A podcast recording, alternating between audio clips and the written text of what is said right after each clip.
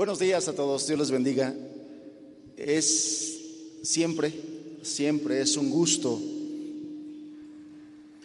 el poder estar con ustedes y que juntos podamos ser alimentados, bendecidos con la palabra de Dios.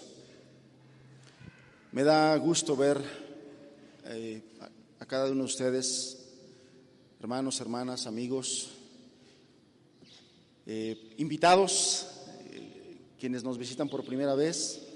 Un gusto ver a mi hermano Alejandro, hermano.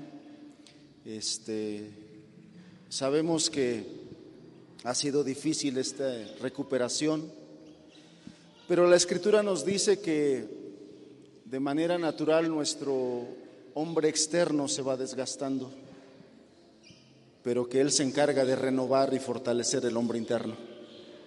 Así oramos y así deseamos que esté siendo contigo, hermano. Y bueno, de verdad que siento especial eh, eh, gusto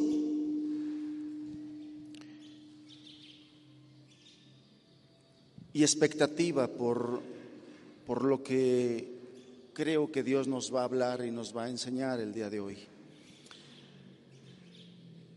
Espero que tú te deleites en esta porción de la Escritura. En la primera carta del apóstol Pedro, me acompañas por favor al capítulo número 2.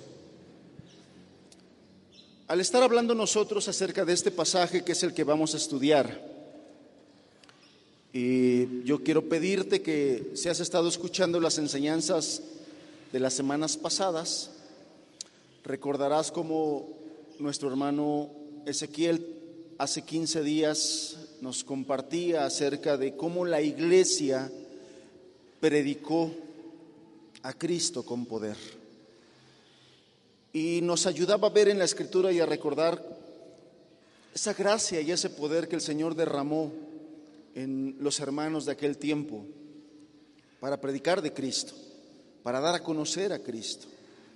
Y en la enseñanza de nuestro hermano Sarías de la semana pasada, Vimos cómo Dios a través, a, través de la iglesia dio el ministerio de la reconciliación, cómo Dios utiliza a la iglesia y le encargó, le dio esa encomienda del ministerio de la reconciliación, es decir, de llevar a las personas, de hablarle a las personas de que entren en paz y en amistad para con Dios. El día de hoy, el título de esta enseñanza es La verdadera identidad del pueblo de Dios. Ese es el título que le puse a esta enseñanza.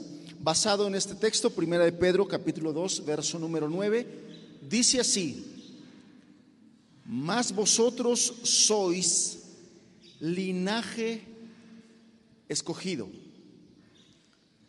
real sacerdocio nación santa, pueblo adquirido por Dios, para que anunciéis las virtudes de aquel que os llamó de las tinieblas a su luz admirable. Lo volvemos a leer. Mas vosotros sois linaje escogido, real sacerdocio, nación santa pueblo adquirido por Dios, para que anunciéis las virtudes de aquel que os llamó de las tinieblas a su luz admirable. La verdadera identidad del pueblo de Dios. Y yo creo que en este pasaje, en esta porción de la Escritura, el Señor nos habla acerca de esto. ¿Quiénes somos? Para Él y quienes debemos tener claro y debemos saber quiénes somos para con los demás, para en este mundo en el que vivimos. Y el Señor aquí nos describe. Yo, quisiera pedirte que me acompañaras a orar a Dios para que Él nos ayude a entender esa, esta palabra, para que Él me ayude a ser capaz de explicar esta palabra. Vamos a orar. Señor, hubiésemos querido seguirte alabando, adorando en estos cantos que te exaltan, te glorifican, porque tú eres eso y más, Señor. No hay Dios fuera de ti. No hay Dios como tú, Señor. Y te agradecemos ese tiempo y esa oportunidad. Pero ahora, Señor, también queremos pedirte que tú nos regocijes, nos deleites, ayudándonos a entender tu palabra, Señor. Esta porción que hoy vamos a exponer y vamos a estudiar. Hazme apto, ayúdame, Señor, a ser capaz de poder transmitir esta verdad tal cual tú la quieres transmitir y ayuda a mis hermanos y a cada uno de los que hoy nos escuchan en presencia o a la distancia, para que también sean bendecidos. Para que tu iglesia, Señor, una vez más tú le confirmes, tú le afirmes en la identidad que en ti hemos adquirido, Señor. Por Cristo, nuestro Señor y Salvador, te lo pedimos. Amén, Señor. Amén. Hablando de la identidad, el día de hoy se utilizan muchos paliativos o fórmulas mágicas para un concepto que el día de hoy está en boga y que ya tiene rato, ya tiene algunos años en boga, que es la famosa palabrita de autoestima. Autoestima.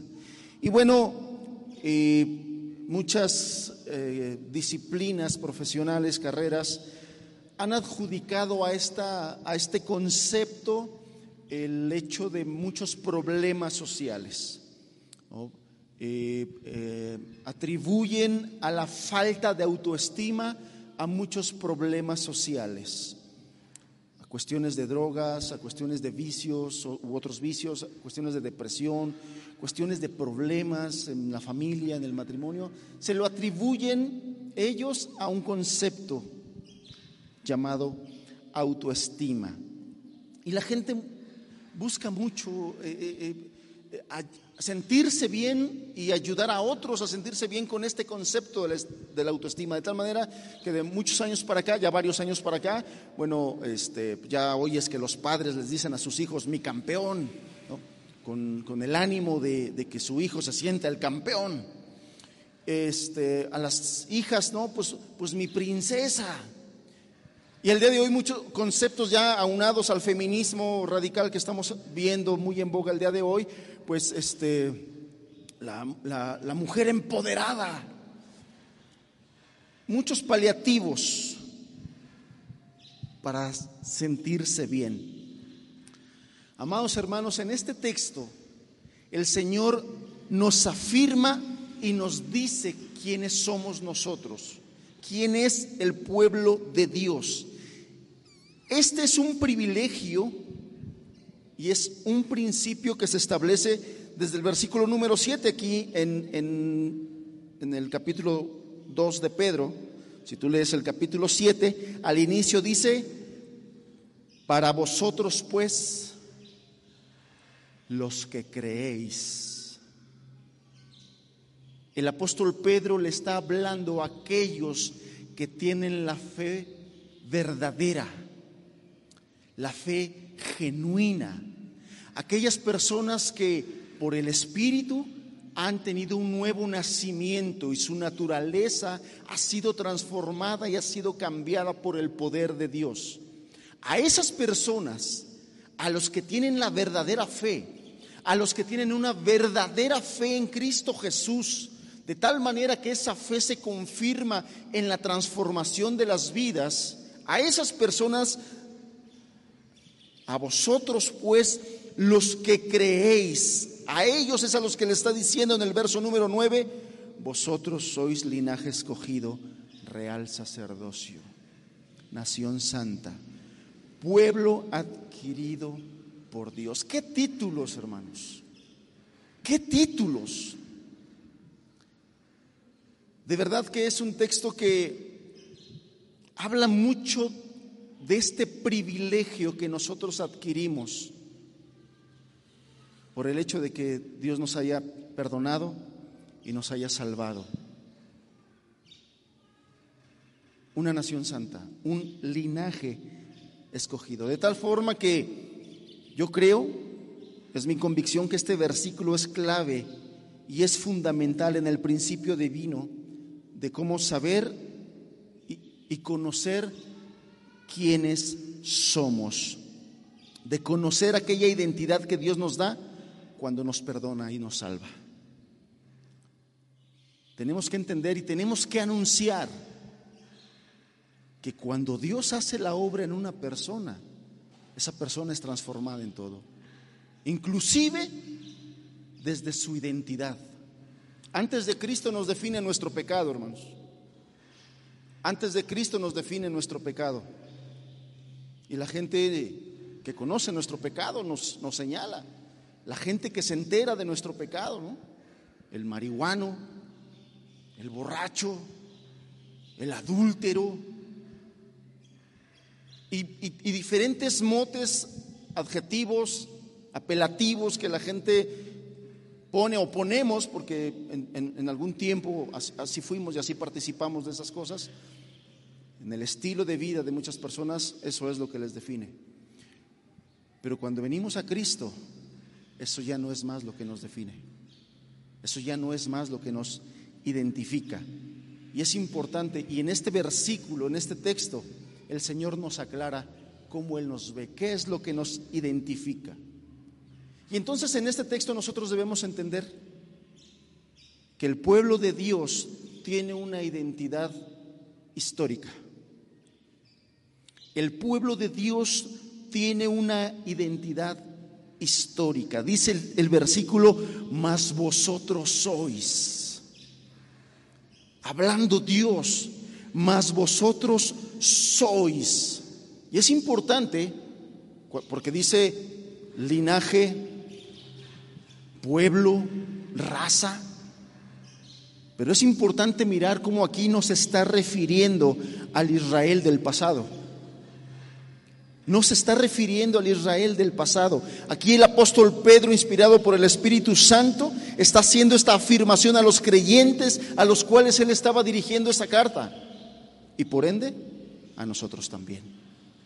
Mas vosotros sois.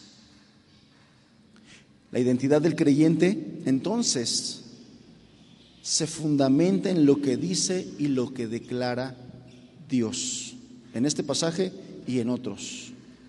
La identidad del creyente, la identidad de la verdadera iglesia se declara en lo que dice Dios.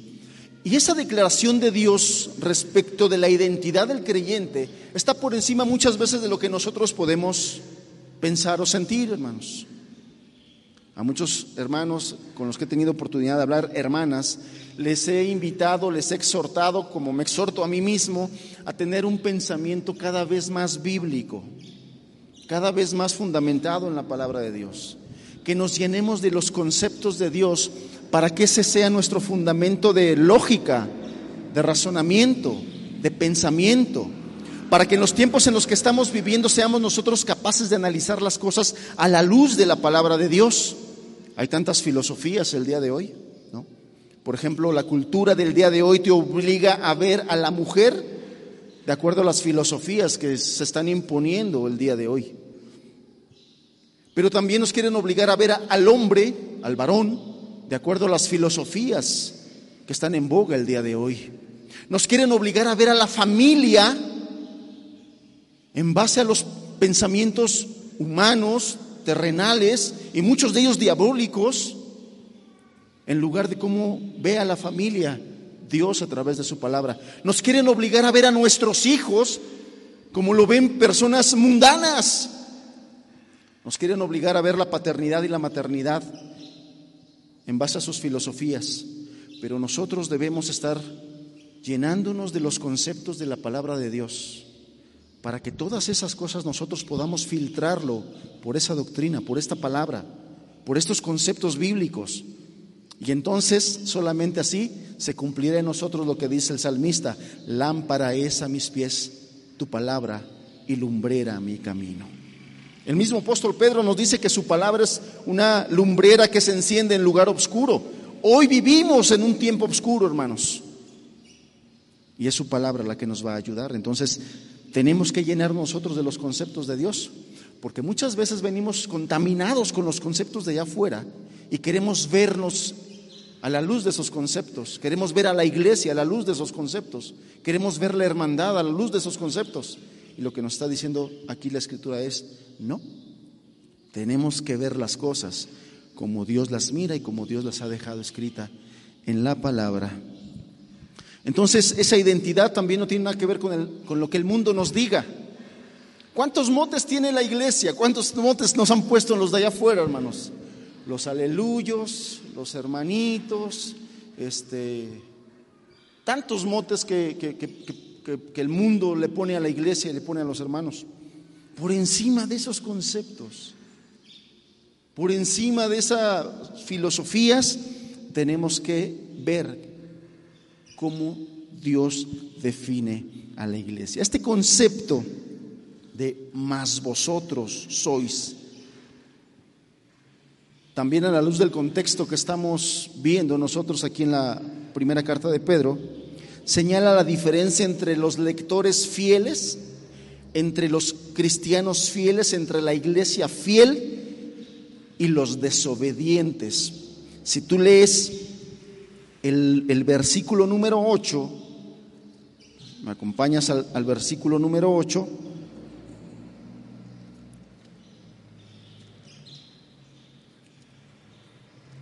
dice así,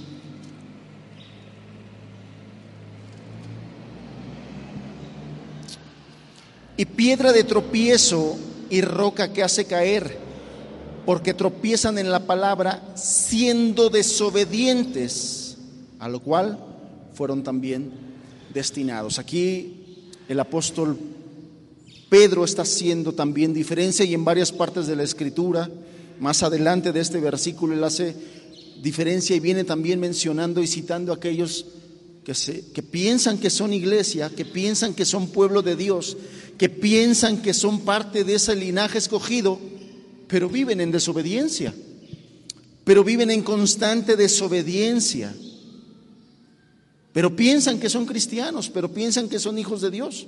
Entonces aquí también es importante remarcar y resaltar cómo el apóstol Pedro está haciendo y está marcando esa diferencia.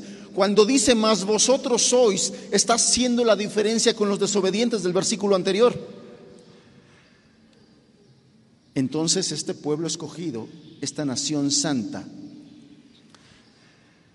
tiene características que son las que quiero ver con ustedes el día de hoy. Cuando este versículo habla de un linaje escogido, la palabra linaje la podemos entender también como una raza escogida, todos recordamos, todos sabemos que en un principio Dios escogió un pueblo, Dios escogió una nación, Israel. Pero ahora, hermanos, pero ahora, por la fe en Cristo Jesús, somos nosotros una raza escogida, somos un linaje escogido. Y este mismo versículo nos enseña que hemos sido escogidos con una función y para una tarea específica, como lo vamos a ver más adelante. Hay dos cosas que yo quiero resaltar de este pasaje el día de hoy para efectos de esta enseñanza. Dos cosas. Número uno, a través de este versículo quisiera que analizáramos un poco acerca de la gloria de la iglesia.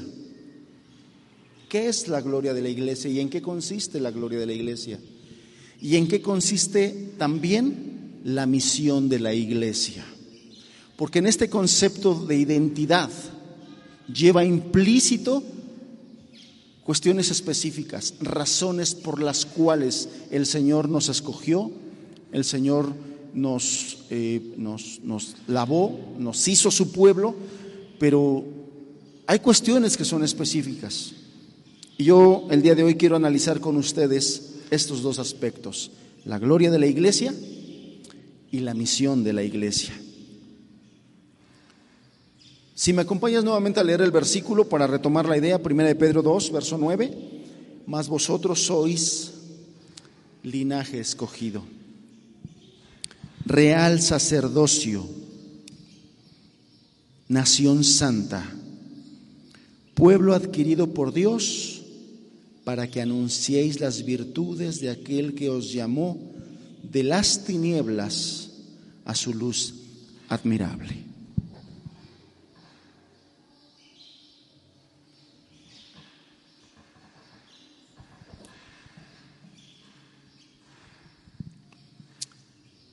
Respecto de la gloria de la iglesia, es el punto que vamos a ver a continuación.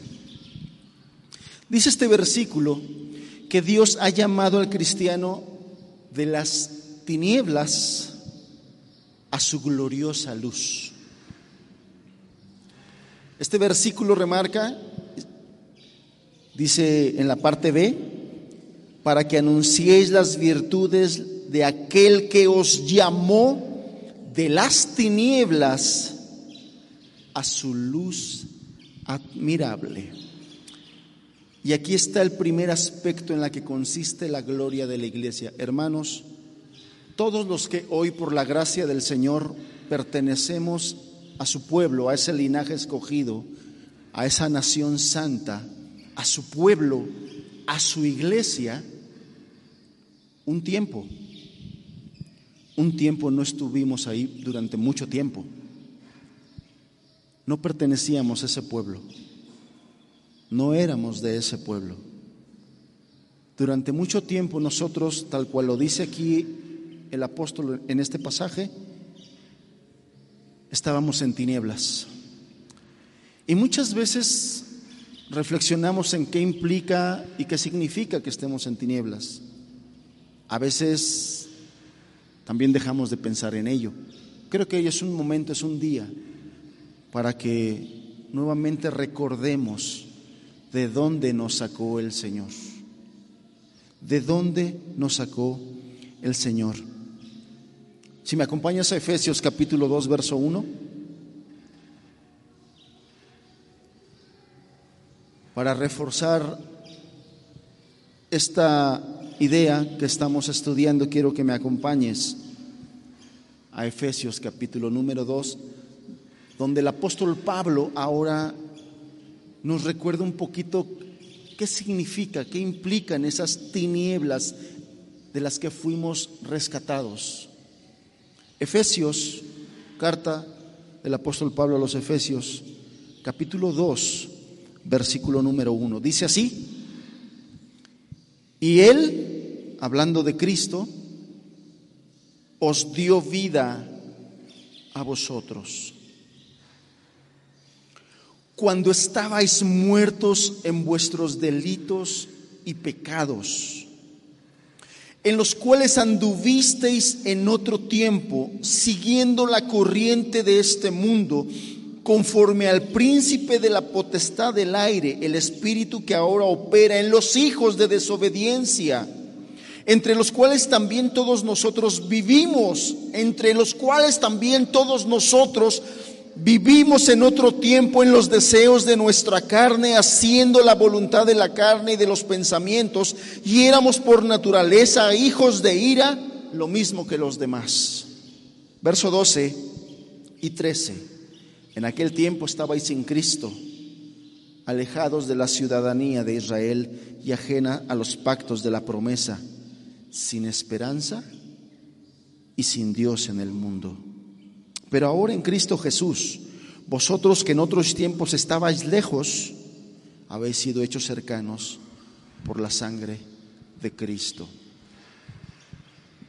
De esta gente que está describiendo aquí el apóstol Pablo, el Señor ha conformado su iglesia y está conformando su iglesia. De esta gente, de estos que vivieron en estas tinieblas, de esto gente el Señor conforma a su iglesia. Cada que tengo oportunidad lo repito y quiero repetirlo nuevamente el día de hoy. Mucha gente piensa que el cielo es para la gente buena y que el infierno es para la gente mala. Quiero repetirlo las veces necesarias para que por lo menos a la iglesia, por lo que le decía de llenarnos en el concepto bíblico, lo quiero repetir constantemente. El cielo no es para las personas buenas. El cielo es para los redimidos y justificados. El infierno no es para las personas malas. El infierno es para las personas que rechacen a Jesucristo. Eso es lo que dice la Escritura. Pero el día de hoy, el día de hoy, dentro de estas filosofías humanas está surgiendo el concepto de una nueva religión, la religión de las personas buenas. ¿Con cuántas personas que les he compartido el Evangelio me dicen, pero es que no, no es necesario que tú te reúnas todos los domingos y que leas la Biblia todos los días y que ores todos los días, con que tú seas una buena persona, y este es el concepto que constantemente y cada vez más está oyéndose allá afuera en, en los sectores de nuestra sociedad, con que tú seas una buena persona. Bueno, las buenas personas que rechacen a Jesucristo no estarán en el cielo. Las buenas personas que rechacen a Jesús estarán en la condenación eterna. Este versículo de Efesios nos está recordando de dónde nos sacó. Él nos dio vida cuando estabais muertos en vuestros delitos y pecados. Esas son las tinieblas de las cuales está hablando el apóstol Pedro. Estábamos muertos en nuestros delitos y pecados. Aquella persona que no está unida a Jesús por la fe, sin importar cuántas veces al mes asista a la congregación o se conecte a una reunión eh, donde predican la palabra de Dios, sin importar eso, si no está unida por la fe, es una persona que sigue muerta en sus delitos y pecados. No ha sido justificada. No importa cuánta Biblia sepa. Sigue muerta en sus delitos y pecados. Dice el verso 2, en los cuales anduviste en otro tiempo siguiendo la corriente de este mundo, conforme al príncipe de la potestad del aire, el espíritu que ahora opera en los hijos de desobediencia. Qué delicado es lo que está diciendo este versículo número 2. El versículo número 2 dice que todas las personas que no están unidas por la fe a Cristo Jesús, que no, no han sido, no han recibido esa vida que solamente Jesús da a través de la fe, están siendo manejados. Dice que el espíritu que ahora opera en los hijos de desobediencia, el espíritu que ahora maneja, si lo queremos traducir así, a los hijos de desobediencia. La influencia del maligno está sobre la gente que no quiere nada con Jesucristo, que rechaza a Jesucristo. Pero así vivíamos nosotros también.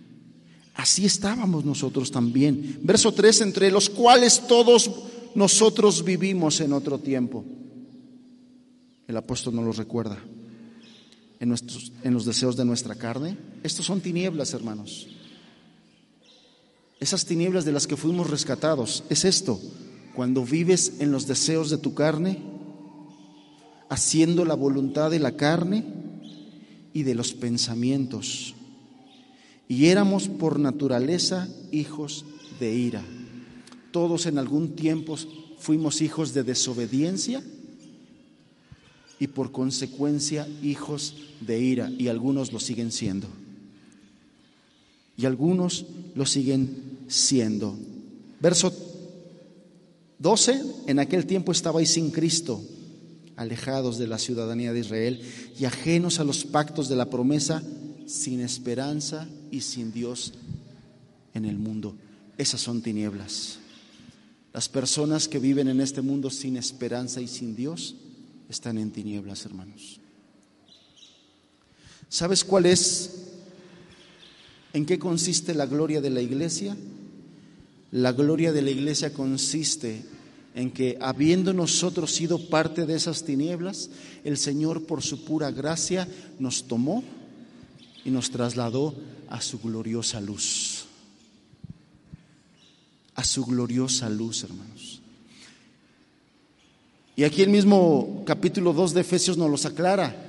No por obras, para que nadie nos jactemos, para que nadie nos gloriemos en eso, por la pura gracia del Señor fuimos trasladados de esas tinieblas a su luz admirable. En eso, en eso podemos gloriarnos, hermanos. En eso podemos gloriarnos. Nos podemos gloriar en que Dios tuvo misericordia de nosotros. En que Dios nos consideró, no siendo nosotros dignos, siendo indignos, nos consideró, nos tuvo en sus planes, nos llenó de su amor, envió su Espíritu Santo a darnos fe, a darnos convicción de pecado y a mostrarnos a Jesucristo dando el pago por nosotros. En eso, en eso podemos gloriarnos. Esa es una parte de la gloria de la iglesia, hermano. ¿En qué, ¿En qué nos jactamos? ¿En qué podemos jactarnos? ¿Podemos jactarnos en que ya no hacemos lo mismo que los otros? Yo quisiera preguntar quiénes de los que el día de hoy somos diferentes a los que viven en el mundo, lo hicimos por nuestras propias fuerzas. ¿Quién de nosotros cambiamos por nuestras propias fuerzas? ¿Quién de nosotros dejamos de hacer lo malo por nuestras propias fuerzas o por nuestros buenos propósitos? ¿Quién de nosotros? Entonces, ¿dónde está la jactancia? La única gloria que tiene la iglesia, hermanos, es que Dios tuvo misericordia. Es que el Señor nos miró con ojos de amor es que Él tuvo compasión de nosotros y nos vio ahí, como dice el profeta, en nuestras sangres. Pero Él nos dijo, vive, vive. ¿Cuántos de ustedes, hermanos, cuántos de nosotros no nos acordamos de aquellos tiempos infelices, sin esperanza? Qué triste es vivir sin esperanza. Ya lo ven cómo está la situación el día de hoy en una pandemia mundial cuando la gente no tiene esperanza. Pero qué fortaleza trae al alma cuando en medio de una pandemia tan mortífera, o que seguramente todos conocen gente que ha muerto por COVID, el Señor ha guardado nuestra vida. Inclusive la vida de hermanos que se han contagiado, hermanas que se han contagiado, el día de hoy todavía están alabando al Señor con sus cantos y con sus acciones. Entonces, esto es parte de la gloria de, la iglesia. ¿Qué más? Dice en este texto que Dios ha hecho que lo que no era ni siquiera un pueblo, ahora es el pueblo de Dios. Lo cual quiere decir que de haber sido nosotros una persona insignificante, ahora ser una persona representativa. Voy a tener cuidado con esto que estoy diciendo para que nosotros ahora no se nos infle el ego y soy una persona representativa. ¿no? Quiero, entender, quiero explicarme un poquito más en esto que estoy diciendo. Pero esto es algo que sucede constantemente allí en el mundo. Entendamos, hermanos, la grandeza de una persona no depende de ella misma, sino de aquello que se le ha confiado. Y el Señor nos escogió para darnos una misión, para darnos una misión. Pero esto lo hizo de alguien que no era pueblo. Y primero lo hizo pueblo. Entonces la grandeza del cristiano o la grandeza de la iglesia depende del hecho de que Dios la ha escogido para que sea suyo y para que haga su obra en este mundo. En eso consiste también la gloria de la iglesia, de que siendo nosotros nada, de que siendo nosotros insignificantes, ahora el Señor nos ha dado esta, esta grandeza, este privilegio.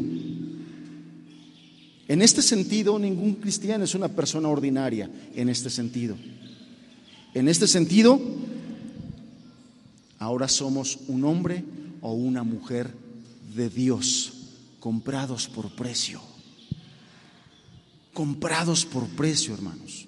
¿Por qué quiero, y estoy hablando de todas estas cosas? Número uno, ya lo dije, para que nosotros, la iglesia del Señor, estemos conscientes de los conceptos y de qué concepto tiene el Señor de la iglesia, de su iglesia, de su pueblo. Pero también para nuestros invitados, quiero que ustedes vean cómo Dios tiene en alta estima a su pueblo. Quiero antojarte quiero antojarte. Quiero que anheles en tu corazón, que tengas el deseo de que Dios tenga contigo la misma misericordia que tuvo con cada uno de nosotros.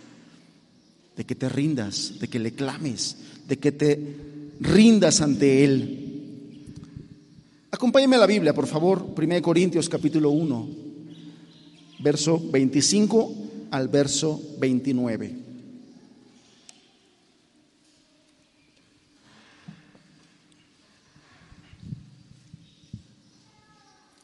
Con este versículo quiero que tú veas que lo que acabo de decir no me lo saqué ahorita de la manga o, o te estoy dando este, una plática motivacional. Dios me libre de esas cosas. Dice 1 Corintios capítulo 1 verso 25, porque lo insensato de Dios es más sabio que los hombres. Lo insensato de Dios es más sabio que los hombres y lo débil de Dios es más fuerte que los hombres. Pues mirad, hermanos, vuestra vocación, que no sois muchos sabios según la carne, ni muchos poderosos, ni muchos nobles, sino que lo necio del mundo escogió Dios para avergonzar a los sabios, y lo débil del mundo escogió Dios para avergonzar a lo fuerte, y lo vil del mundo y lo menospreciado escogió Dios y lo que no es para deshacer lo que es a fin de que nadie se jacte en su presencia.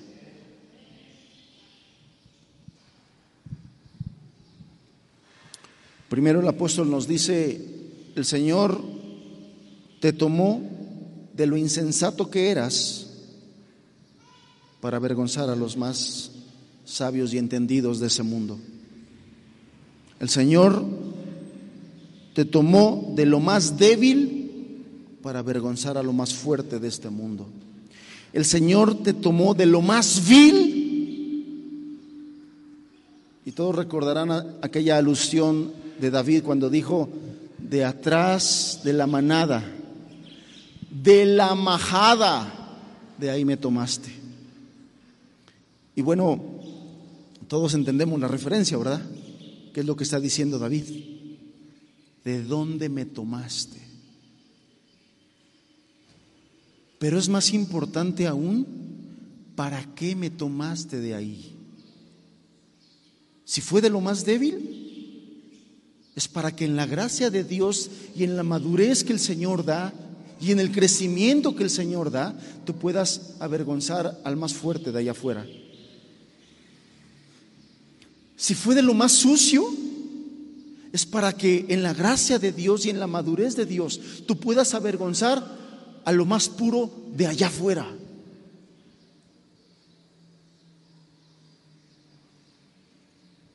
Para que entonces la gloria no sea para ti, sino para aquel que hizo esa obra en ti. Para que no te jactes en eso, sino te gloríes en aquel que está haciendo esa obra en ti. Hermanos, poseemos un gran tesoro. Nuestro más preciado tesoro es el Dios que nos conoció y nos adoptó. Y en eso, en eso sí podemos gloriarnos. Esto, en estas cosas, puede haber más, pero en estas dos cosas que yo te quise mencionar hoy, consiste la gloria de la iglesia. No siendo nosotros nada, el día de hoy el Señor nos ha hecho algo y quiere que brillemos allá afuera. Este pueblo, no habiendo sido pueblo muchos años, hace muchos años atrás, el día de hoy es pueblo de Dios para que brillemos en las tinieblas y de aquellas tinieblas de donde nos ha escogido. En esto consiste la gloria de la iglesia. ¿En qué consiste ahora la misión de la iglesia? En este versículo 9, el apóstol Pedro da toda una serie de frases que son un compendio de funciones de la iglesia. En realidad, en aquellos nombres que el apóstol Pedro enuncia y menciona, en realidad lo que está haciendo es enunciar las funciones para las cuales fue adquirida por Dios, fue escogida por Dios, fue apartada por Dios. Si ¿Quieres que volvamos a leer el versículo para traer a la memoria? 1 Pedro 2, verso 9, mas vosotros sois linaje escogido, real sacerdocio, nación santa, pueblo adquirido por Dios para que anunciéis las virtudes de aquel que os llamó de las tinieblas a su luz admirable. Entonces, en esos calificativos, en esos adjetivos del apóstol Pedro, lo que realmente está enunciando son funciones para los cuales este pueblo y esta iglesia fue escogida. Aquí, por ejemplo, el apóstol Pedro llama a los cristianos linaje escogido, raza escogida, real, real sacerdocio, no cualquier sacerdocio, un sacerdocio real, una nación consagrada a Dios, pueblo que es posesión exclusivamente suya. Estos son funciones. Son funciones. No solamente es un nombre privilegiado. En estos nombres privilegiados conlleva una responsabilidad para este pueblo conlleva una responsabilidad. Y el apóstol Pedro aquí está inmerso, su mente y su corazón están inmersos en el Antiguo Testamento. Y entonces esto que estamos viendo aquí son frases y grandes descripciones que el apóstol toma de, aquel, este, de, aquella porción de la escritura cuando Dios se refería a su pueblo. Por ejemplo, acompáñame a Isaías capítulo 43 verso 21. Isaías 43, verso 21. En ese pasaje, tú vas a encontrar las palabras de Dios oyendo cómo dice, este pueblo he creado para mí este pueblo he creado para mí. Por eso dice pueblo escogido por Dios. Este pueblo he creado para mí. Pero aún más que eso, si me acompañas ahora a Éxodo capítulo 19, verso 5 y verso 6, leeremos como la voz de Dios dice,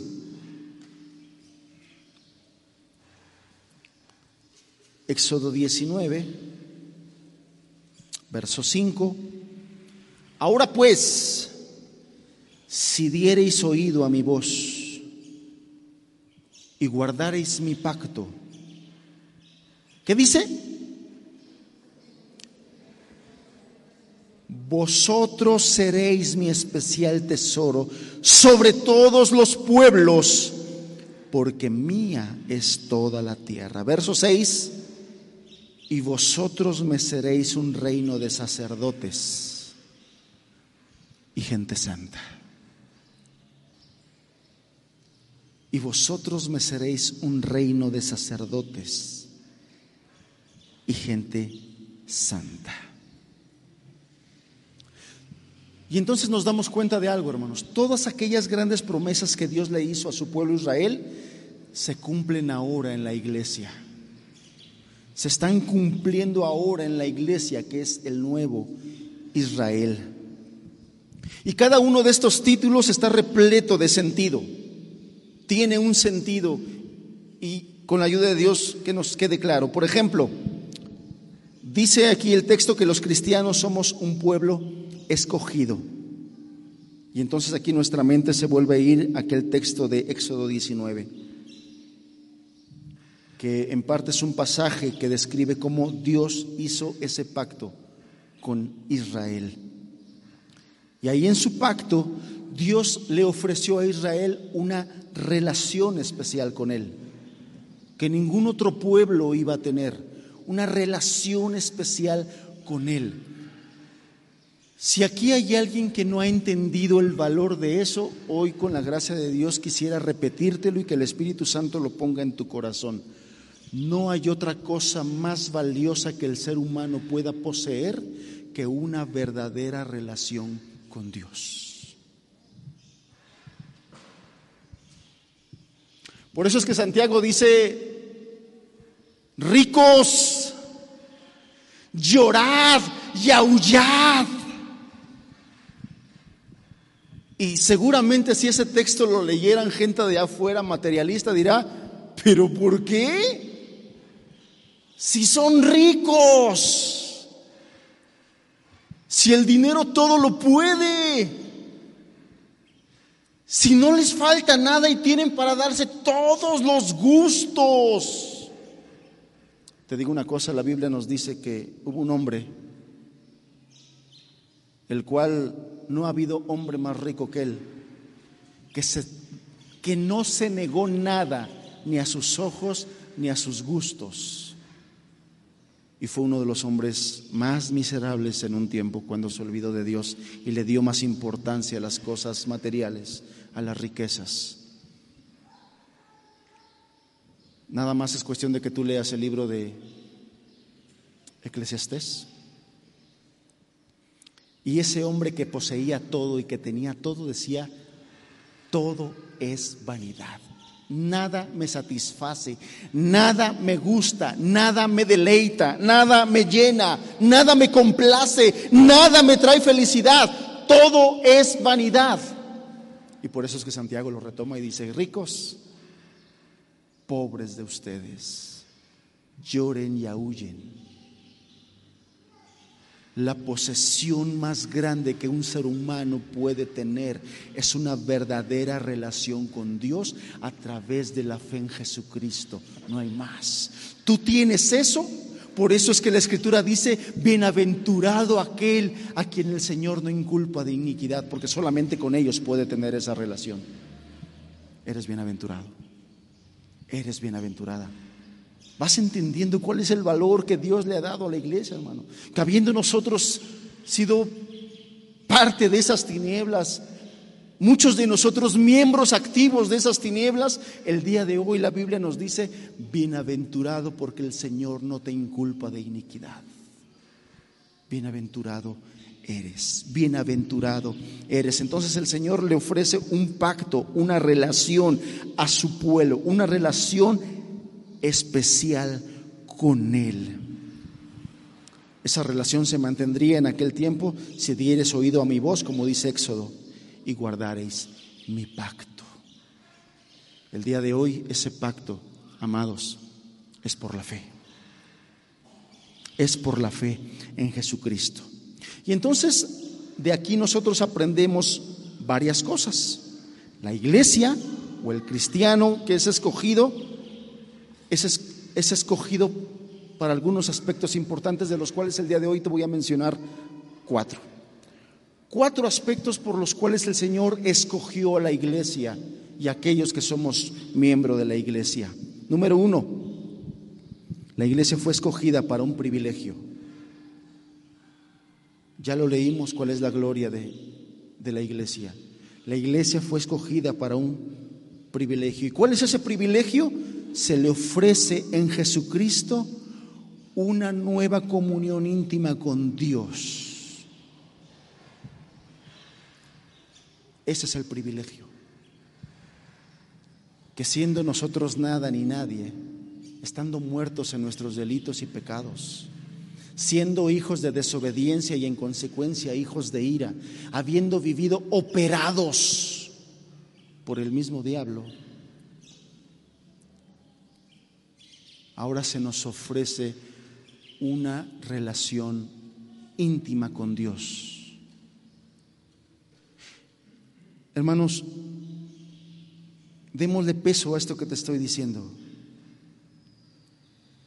Como privilegio de Dios a la iglesia, se nos ofrece una relación íntima con Dios a través de Jesucristo. ¿Por qué lo remarco y por qué enfatizo esto? Porque si es un privilegio dado por gracia, es pecado si nosotros menospreciamos ese privilegio. Es pecado si nosotros nos apartamos y descuidamos esa relación íntima con Dios. Porque es un privilegio dado por gracia, hermanos. Es un privilegio dado por gracia. Si tú recuerdas el, Antiguo Testamento, la gente común, el pecador común no podía entrar a la presencia de Dios. Solamente el sumo sacerdote una vez al año podía hacerlo. Pero ninguna gente común podía tener acceso a la presencia de Dios. La escritura nos muestra cómo el día en que el Señor Jesucristo entregó su vida, derramó su sangre en la cruz, el velo del templo fue rasgado y entonces se rompió esa limitante para el ser humano de entrar a la presencia de Dios, lo cual nos transmite el mensaje de que por la muerte del Hijo de Dios, ahora podemos tener acceso a la presencia misma de Dios. Eso es un privilegio. Eso es un privilegio. El profeta dice, no se jacte el valiente en su valentía, no se jacte el sabio en su sabiduría. ¿En qué tenemos que alabarnos? ¿En qué podemos alabarnos? En conocer a Dios y en entenderlo. Es un privilegio. Es un privilegio. Lo que te predicamos cada día a ti que el día de hoy no eres salvo y que no caminas con el Señor y que vives en tus pecados todos los días pecando contra Dios, lo que te predicamos desde aquí es ese privilegio. Dios a pesar de tus pecados pasa por alto los días de tu ignorancia, de tus días de tu rebeldía, si tú te arrepientes y crees en Jesucristo. Eso es un privilegio. Eso es un privilegio. Siendo tú esclavo de tus pecados, a través de la fe puedes tener una comunión íntima con el Señor. Eso es un privilegio. De tal manera que el Señor mismo Jesús, el, Señor Jesús mismo nos dice, ya no os llamaré más siervos, ahora les llamaré mis amigos. Amigo de Dios. Qué privilegio. Entonces, hemos sido escogidos para este privilegio, por gracia. Pero también hemos sido escogidos por Dios para la obediencia. Este privilegio conlleva una responsabilidad. Este privilegio conlleva una responsabilidad. Hermanos, sé que muchos cuando hablo de obediencia a Dios, y muchas personas cuando hablamos de la obediencia a Dios, empiezan a patinar y empiezan así como que, ay, ya viene otra vez aquí a ponernos el yugo. Porque es algo que no he podido hacer, no he podido obedecer a Dios, muchos dicen. Otros dicen porque hubo un tiempo en que intenté obedecer a Dios, pero me frustré. Lo que pasa es que no entiendes que esta obediencia está íntimamente ligada a este privilegio de la comunión íntima con Dios. Hemos dicho, repetimos y seguiremos repitiendo que ninguno de nosotros puede caminar en los caminos de Dios por nuestras propias fuerzas. Necesitamos ser transformados para poder caminar en el camino del Señor. Y lo primero que tienes entonces que considerar y por eso es que lo puse en este plano y en este orden, es este privilegio que el Señor te está ofreciendo, porque es este privilegio el que te transforma. Es esta comunión con Dios, esta relación íntima con Dios, la que nos transforma. Y en esa transformación entonces recibimos una nueva naturaleza. Y en esa natura, esa nueva naturaleza ahora de Dios, ahora del Espíritu, entonces nuestros intenciones, nuestros deseos, nuestros afectos, todo es transformado porque todo es afectado. Y entonces puedes ahora sí considerar en esa nueva naturaleza y en esa transformación, considerar la obediencia. Porque el Señor te manda y le manda a todos obedecer para que te des cuenta que tú solo no puedes.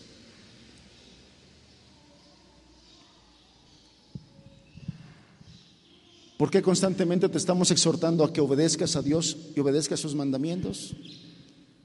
Porque sabemos que al final te darás cuenta que tú no puedes. Y entonces, por gracia de Dios, voltees tus ojos al Señor y clames pidiendo ayuda. Porque recuerda tú que el incumplimiento de la ley, la paga de pecado es muerte. Y sepas que por tu desobediencia estás muerto en tus delitos y pecados.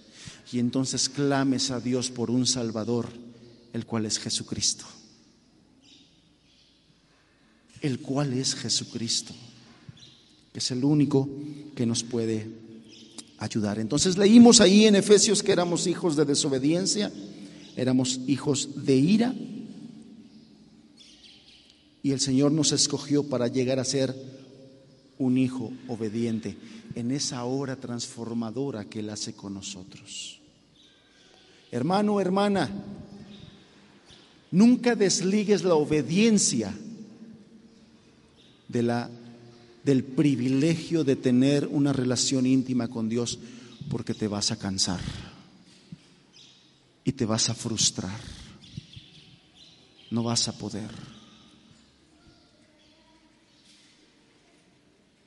Él es el que nos da la gracia. Él es el que nos da la ayuda. Él es el que transforma nuestros sentimientos. Él es. Y si entre los que están aquí o entre los que me están escuchando hay gente que está cansada ya de su vida esclava en el pecado, yo te digo hoy, clama al Señor. Y Él enviará su Espíritu Santo para socorrerte, para ayudarte, para transformarte, para llevarte a Jesucristo y que a través de Jesucristo puedas tener comunión con el Todopoderoso. Clama a Dios. Entonces ya vimos, fuimos escogidos para un privilegio que va íntimamente unido y relacionado y que no lo puede separar de haber sido escogidos para la obediencia. Y entonces ahora pasamos al siguiente punto que también está íntimamente unido y está íntimamente relacionado. Hemos sido escogidos, la iglesia ha sido escogido para un servicio. si estamos conscientes de la gracia que Dios ha derramado en nosotros y eso llena nuestro corazón de gratitud, vamos a querer obedecer. Y si vamos a querer obedecer, entonces eso nos llevará a querer servir, porque la encomienda del Señor es que nosotros sirvamos en amor a Dios y a nuestro prójimo hemos sido escogidos para el servicio. Y vuelvo, esto nos lleva al primer punto también. Amados hermanos, es un privilegio servir al Señor. Es un privilegio servir al Señor. No debería decir esto, pero lo voy a decir. Si entre los que me están escuchando hay gente que se siente pueblo, que se cree pueblo, que se cree hijo de Dios, pero no estás haciendo nada para servir al Señor ni a tu prójimo, reconsidera y escucha lo que te estoy diciendo y lo que el Señor nos está hablando. Porque hemos sido escogidos para todas estas cosas. Y habiendo sido nosotros tinieblas, y habiendo estado nosotros muertos en nuestros delitos y pecados, es un privilegio poder servir al Dios santo, tres veces santo. Es un privilegio. Es un privilegio poder parar aquí, hermanos. Los que nos paramos aquí enfrente no merecemos pararnos aquí enfrente. Pero el Señor en su gracia ha dado el privilegio de poder servirle, de poder servirle.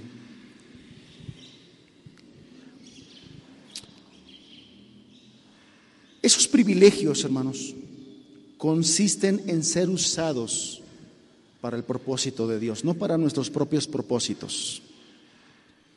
Consiste en ser usado para el propósito de Dios. Por eso es que el día de hoy disculpen ustedes, pero me da risa todos aquellos que se llaman apóstol, el apóstol, el apóstol no sé qué, el apóstol fulano.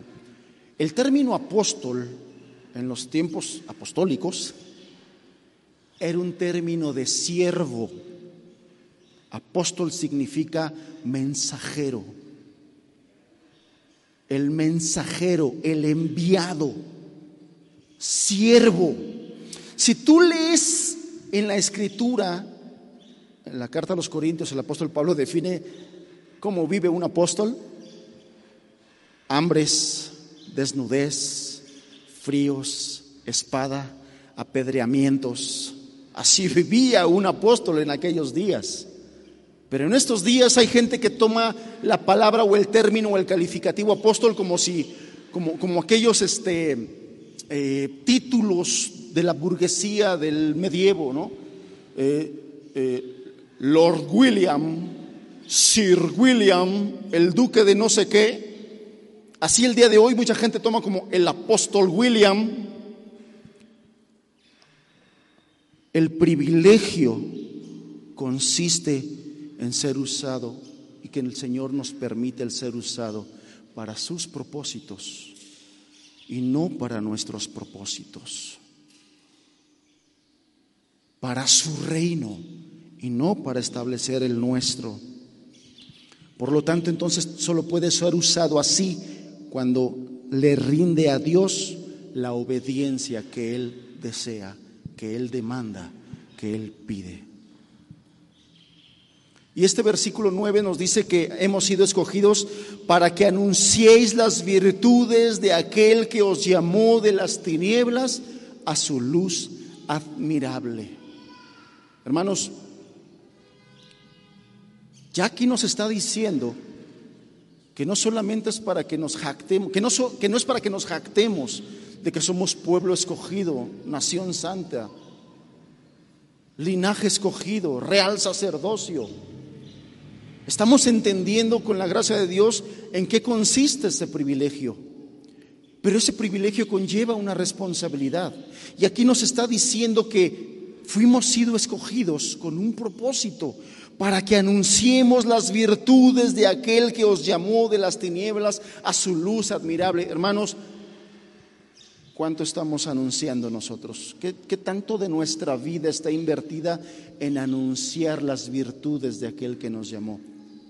Con tristeza he visto que muchos ni siquiera le han invertido tiempo a conocer a profundidad las virtudes de aquel que nos llamó.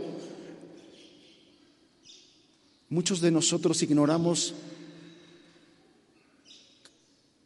en muchos aspectos el carácter de Dios, en muchos aspectos los atributos de Dios. Y eso yo he visto cómo trae desgracia y cómo trae aflicción. Los cristianos, los cristianos que están sumergidos en, en situaciones de desánimo, en situaciones de ya no querer seguir adelante, inclusive en situaciones de incredulidad, es porque no conoces muchos de los atributos de Dios. Entras en pánico en esta pandemia porque no entiendes muchos de los atributos de Dios. No entiendes eso.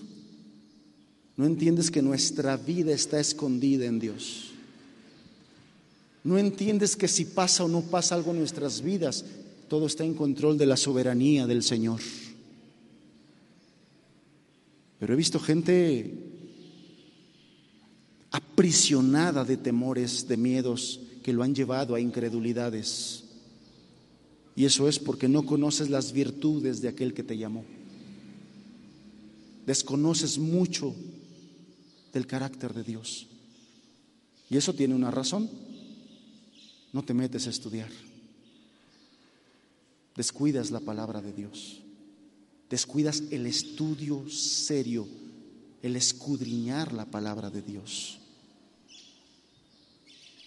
Entonces deberíamos de empezar por ahí, conocer las virtudes de aquel que nos llamó, conocer de su soberanía, conocer de su poder, conocer de su longanimidad, conocer de su benevolencia, conocer de su paciencia, conocer de su amor. Nosotros deberíamos de ser los primeros interesados, hambrientos de conocer a nuestro Dios y Señor, de conocer a nuestro Padre, de conocer a nuestro Dios. Y eso se logra estando con Él también, hermanos, aprovechando este privilegio de la relación íntima con Él, aprovechando este privilegio. Hermanos, que el Señor nos anime, que el Señor nos exhorte a no estar descuidando esos privilegios que el Señor nos ha dado. La palabra de Dios, la palabra de Dios es un privilegio, hermanos. La palabra de Dios es un privilegio que nos alimenta, que nos alumbra, que nos ayuda, que nos consuela, que nos instruye. El poder vivir nosotros en este mundo de tinieblas y de oscuridad ya no debe de ser para nosotros algo terrible. ¿Por qué? Porque tenemos la palabra profética más segura. Que según el apóstol Pedro es como una lumbrera, una antorcha que alumbra en lugar oscuro, que nos guía, que nos dirige. Y después de eso, estar bien animados, hermanos, bien animados a proclamar las virtudes, anunciar las virtudes de aquel que os llamó de las tinieblas a su luz admirable. Y esto veo yo que es algo que muchos de nosotros descuidamos.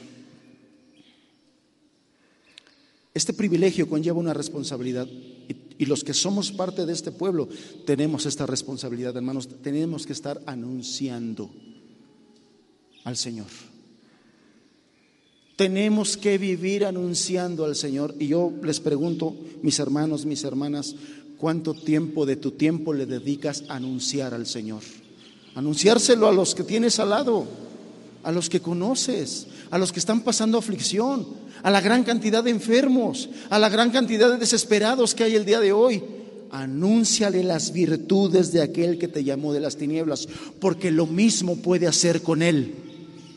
Lo mismo puede hacer con ellos, llamarlos de sus tinieblas a su luz admirable.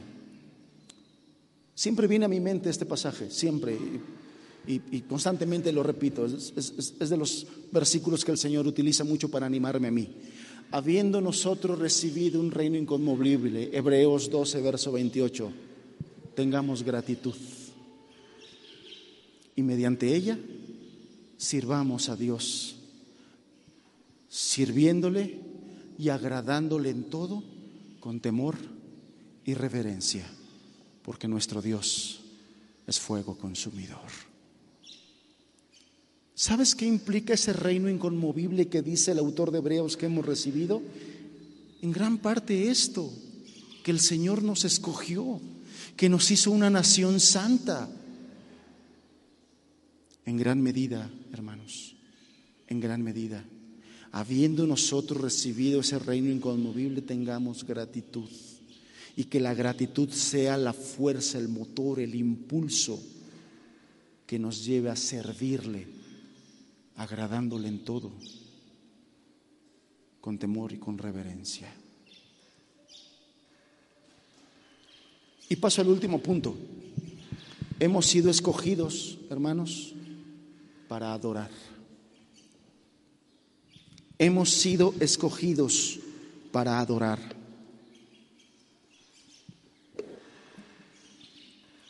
Y en este punto quiero apoyarme yo en el Evangelio de Juan capítulo 4. Acompáñame, por favor. Evangelio de Juan capítulo 4, verso 23.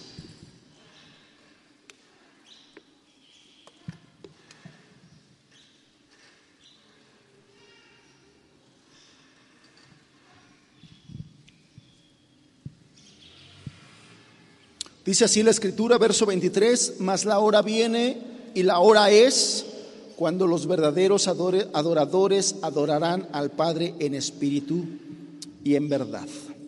Aquí el Señor Jesús está hablando. ¿Alguien recuerda con quién está hablando en este pasaje? Con la samaritana. Porque la samaritana le estaba diciendo que, bueno, eh, sus padres dijeron que en ese lugar adorarían y que los judíos dicen que en otro lugar, y el Señor Jesús entra a explicarle la esencia de la adoración. Y aquí la enseñanza de Jesús es que la naturaleza de la adoración sería lo importante, lo más importante bajo el nuevo pacto. no el lugar. Es lo que el Señor Jesús le está diciendo. No, no va a ser ni aquí ni va a ser allá. La verdadera, la naturaleza de la verdadera adoración es lo importante. Es lo importante. Y la naturaleza es que sea en espíritu y en verdad. ¿Cuál es esa naturaleza del nuevo pacto? Que es a la luz de la gracia derramado por Dios al dar a su Hijo para salvarnos. A la luz de eso, ahora va a ser la verdadera adoración, hermanos. Y esto quiero remarcarlo porque si de entre los que estamos aquí, habemos quienes decimos que nosotros hemos sido beneficiados, privilegiados con esa gracia y tenemos hoy la fe en Jesucristo, entonces de nosotros, es de nosotros de quien espera el Señor Jesús una adoración verdadera en espíritu y en verdad. Un amor, una adoración por amor y por gratitud. Una adoración por amor y por gratitud. La palabra adoración, aquí el Señor Jesús está utilizando la palabra proscuneo. Bueno, en aquellos tiempos la palabra proscuneo denotaba postrarse hacia alguien. Y en la práctica, bueno, pues era postrarse y besar sus pies, postrarse y besar el borde de su manto. Pero cuando la Biblia utiliza la palabra proscuneo respecto de Dios, toma una dimensión mucho más amplia. Toma una dimensión mucho más amplia. En este sentido, eh, Jesús aquí le da algo más amplio. Es el reconocimiento, el reconocimiento directo por la grandeza de Dios. Y, este ha sido el sentido que he querido transmitir en esta charla, hermanos. ¿Quién fue el que nos eligió como un linaje escogido, como un real sacerdocio?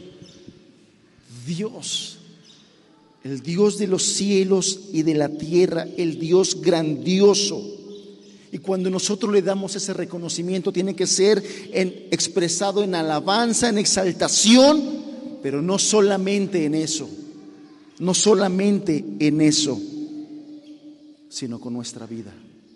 Cuando nosotros reconocemos su naturaleza divina, no hay Dios fuera de Él. ¿Entiendes eso? No hay Dios fuera de Él. Cuando nosotros entendemos sus atributos y sus obras, no hay Dios como nuestro Dios. Cuando nosotros entendemos sus obras, el salmista decía, grandes y maravillosas son sus obras.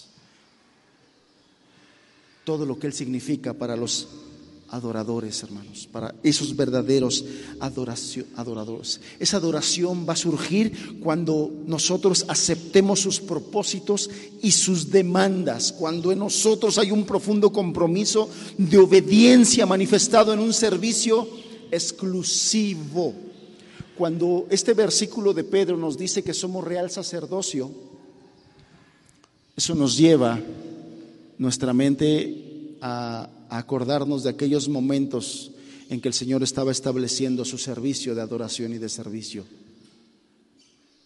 Los sacerdotes tenían, debían de llevar en, en, eh, en la frente una laminilla de oro con una inscripción ahí que dijera santidad al Señor, santidad a Jehová.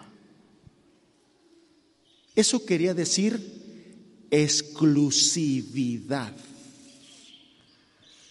Eso es lo que primariamente quería decir. Exclusividad.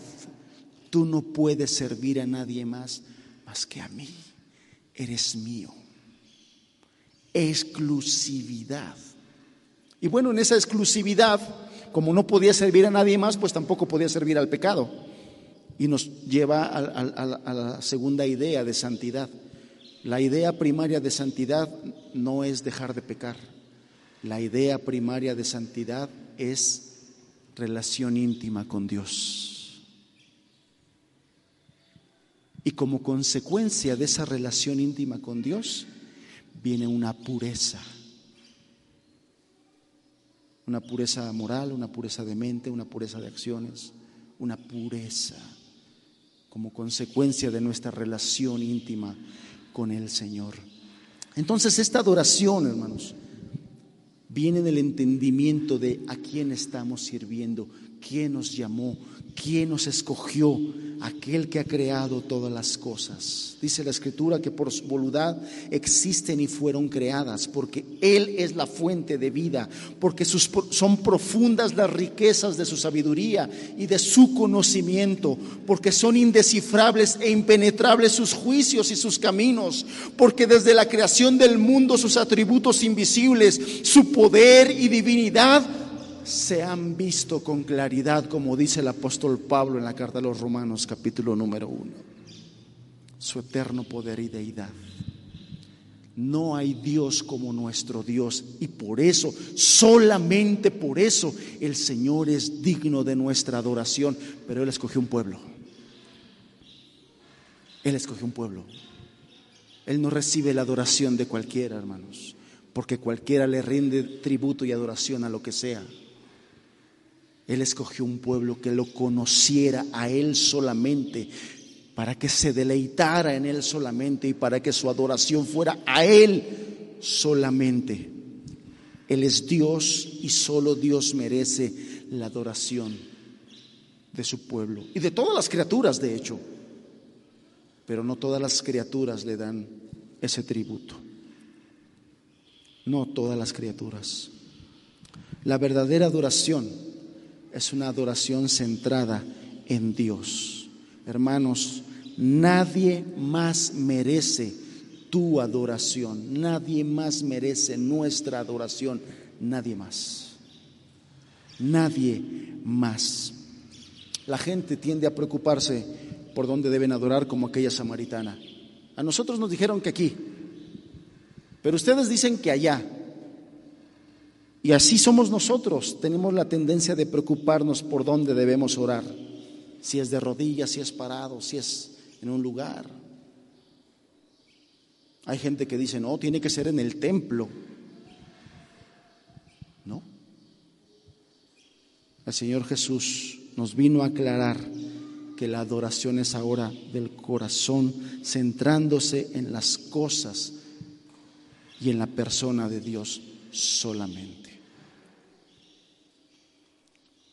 Es en su palabra donde entendemos estas cosas, hermanos. Es en su palabra donde entendemos estas cosas. Hablando de esta adoración, hablando de esta adoración, la adoración incluye una oración, una vida de oración sincera y consagrada. Hablando de adoración, incluye un estudio profundo de la palabra de Dios. Cuando tú apartas tiempo para estudiar la palabra de Dios, tú estás adorando a Dios. Estás reconociendo que su palabra es importante. Cantando, alabando, exaltando a Dios, no solo en público, sino principalmente en privado, hermanos. Muchos de nosotros hacemos lo contrario. Aquí le damos rienda suelta y Señor, y tenemos ganas de brincar y todo. Eso es bueno, no estoy diciendo que es malo.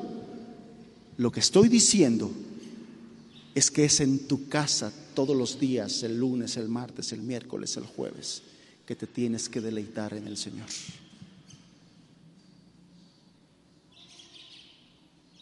Principalmente es allá, en comunión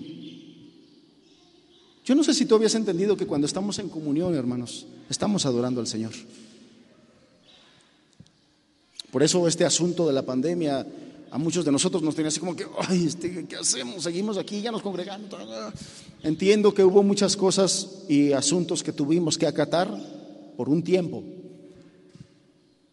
Pero después de ese tiempo, hermanos, el estar aquí es estar adorando al Señor es estar adorando al Señor. Cuando dos o más se reúnen en su nombre, ahí está el Señor. ¿Y sabes para qué está? Para que le adores. Por eso es delicado que menospreciemos estas reuniones, hermanos. Por eso yo te decía que hay muchos hermanos llenos de incredulidad que el día de hoy, a pesar de que ya nos estamos congregando, no se quieren congregar, están llenos de temor y de incredulidad. Piensan que en el mercado no se van a contagiar, en la combi no se van a contagiar, en su trabajo diario no se van a contagiar, pero si vienen a congregarse aquí sí pueden contagiar. Eso es incredulidad. Muchos están gobernados por una terrible incredulidad y menosprecian las reuniones. O menosprecian al predicador y solamente si predica el hermano fulano, entonces sí voy. Si no predica el hermano fulano, entonces no voy. Hermanos, cuidémonos de ponerle etiquetas a los que se, suben a este lugar a servir a Dios. A servir a Dios. Puedo dar testimonio como mi hermano Azarías hace tiempo agarraba su guitarra y se iba al parque a testificar de Dios, a anunciar las virtudes junto con otros hermanos.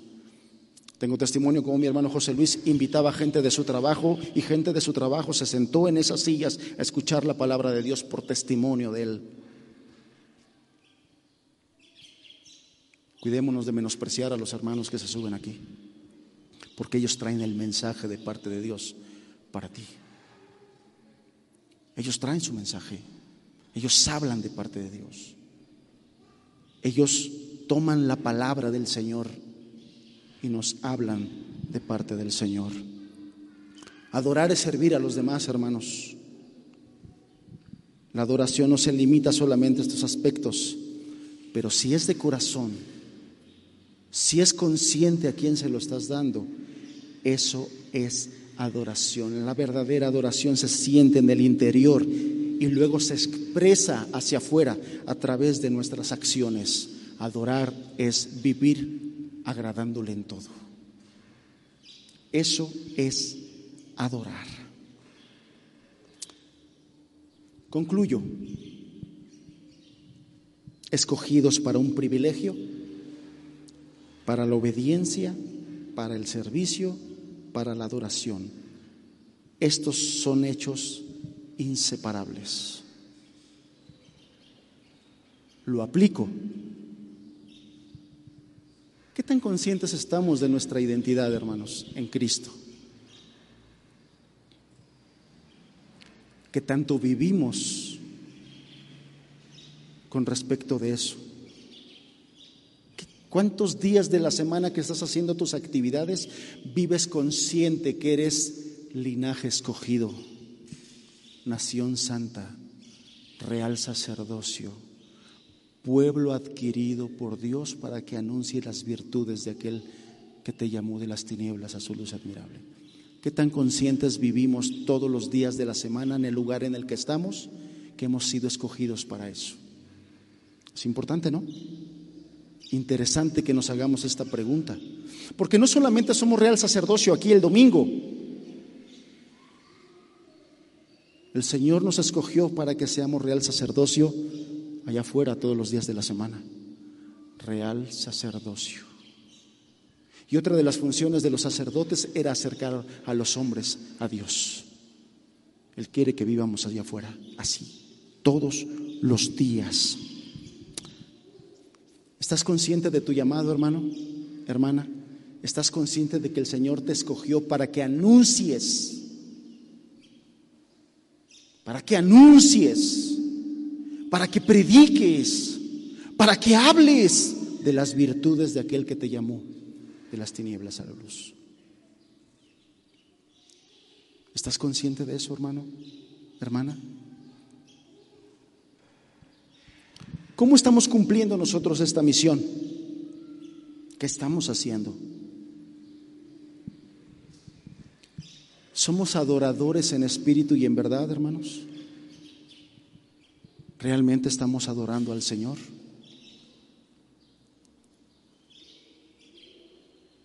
¿Realmente estamos adorando al Señor? Mas vosotros sois linaje escogido real sacerdocio, nación santa, pueblo adquirido por Dios para que anunciéis las virtudes de aquel que os llamó de las tinieblas a su luz admirable. Cerremos nuestros ojos, por favor.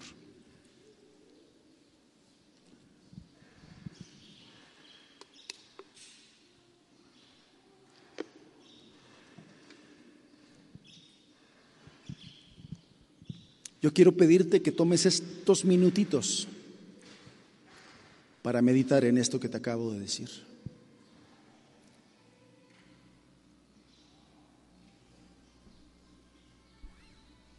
Para meditar en estas preguntas que acabo de hacer. No para que me las respondas a mí, amados,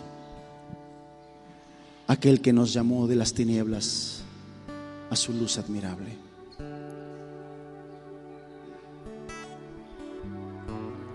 ¿Estás consciente de tu llamado? ¿De que Dios te ha escogido?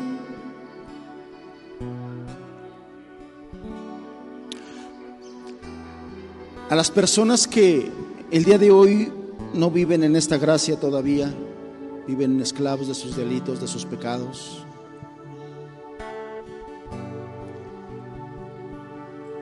Dios nos llamó de las tinieblas en esas tinieblas en las que quizás hoy tú te encuentras. De ahí nos llamó el Señor y de ahí te puede llamar a ti también. Dios nos dio su gracia para poder vivir de una manera transformada. La vida cristiana no es una vida en las fuerzas humanas, es contradictorio eso. La vida cristiana es en la gracia del Señor, en las capacidades que Él nos da, en la transformación que Él hace, en el poder de Dios.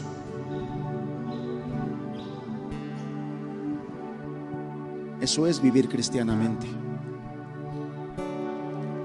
Él nos hace aptos para vivir y crecer en obediencia. Él nos hace aptos. ¿Estás consciente de tu llamado? ¿De tu misión? ¿Del privilegio de adorar? ¿Estás consciente, hermanos, de que Dios escogió esta iglesia?